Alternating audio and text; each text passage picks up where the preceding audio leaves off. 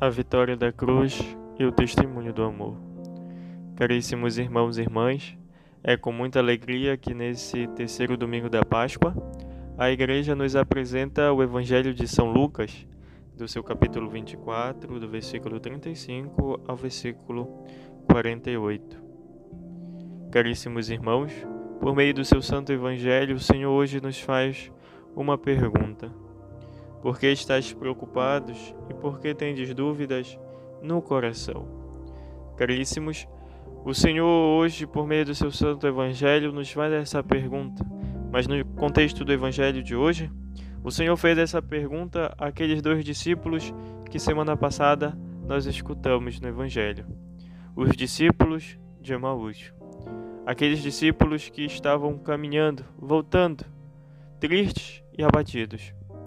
Aqueles discípulos que viram o Senhor, que escutaram a sua voz, que conviveram, mas que no momento da dor e do desespero deixaram de acreditar. E por vezes nós também somos como esses discípulos.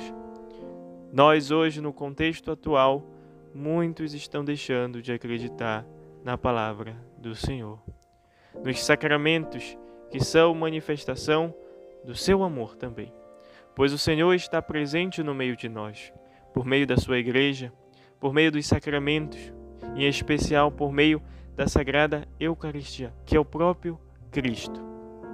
Mas, meus irmãos e minhas irmãs, nós estamos vivendo um tempo de querermos grandiosidades de milagres e deixamos o verdadeiro milagre acontecer na nossa vida, que é o da conversão.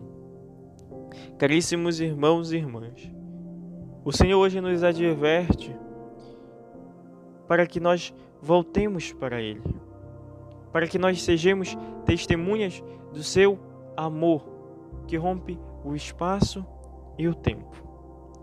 Caríssimos irmãos e irmãs, o Cristo sofreu por cada um de nós, mas ressuscitou pelo seu amor grandiosíssimo, mais ainda por cada um de nós. Vede como nós somos importantes para Deus. Deus enviou o seu Filho único para nos salvar, para nos dar, assim, a graça da vida eterna, de sermos chamados filhos de Deus. Aquilo que foi fechado por Adão foi aberto por Cristo. Cristo ressuscitou. E é muito interessante olhar para o Evangelho e ver que acontece ainda hoje. Muitas vezes nós que somos discípulos do Senhor deixamos de acreditar. Mas não é por, por isso que o Senhor nos abandona. É o contrário, nós que abandonamos o Senhor. O Senhor se apresenta na nossa realidade de diversas formas, de diversos meios. Assim como esses discípulos estavam voltando na estrada, o Senhor também se apare aparece na nossa realidade, meus irmãos. E diz: Tocai em mim, vede, sou eu. Caríssimos irmãos e irmãs, abramos o nosso coração para a palavra do Senhor. Jesus é a palavra de Deus, é o Verbo de Deus. E a palavra de Deus fala ao nosso coração. Nós devemos acolher essa palavra e deixar que ela penetre o mais profundo do nosso coração para nos transformar.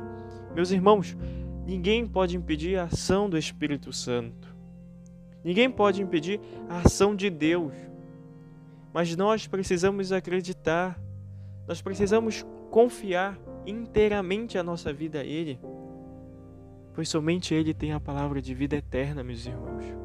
Não, não deixemos o mundo abafar a nossa vida. Não deixemos que as dificuldades, as tristezas, tirem a alegria verdadeira do nosso coração. Nós não devemos escolher o mundo, nós devemos escolher a Cristo. E se nós somos discípulos do Senhor, nós não devemos falar do mundo. O mundo fala do mundo. Nós devemos falar de Cristo, meus irmãos. É isso que ele diz Vós sereis testemunhas de tudo isso. O discípulo dá testemunho da cruz, pois convive junto com Cristo. Veja que beleza. O Senhor nos dá a graça de andar junto com Ele. Meus irmãos, não deixemos a cruz de Cristo. Que perquemos tudo, mas que não perquemos o amor de Deus. Que não deixemos Ele. Não abandonemos o Senhor, meus irmãos. Fiquemos com Ele. Abracemos a cruz com Ele. Para um dia assim, quando nós morrermos e no encontro pessoal com Ele, nós possamos correr e assim louvá-lo eternamente no céu. Meus irmãos, a santidade não é para alguns, é para todos. Busquemos isso. Busquemos conviver com Cristo. Ele aparece à nossa realidade e nos converte. Muda o nosso coração para sermos anunciadores da Sua palavra. Se você gostou desse podcast, eu convido você a compartilhar com os outros irmãos para que assim eles possam escutar, nesse domingo santo, a palavra do Senhor. Desde já, Deus abençoe e salve Maria.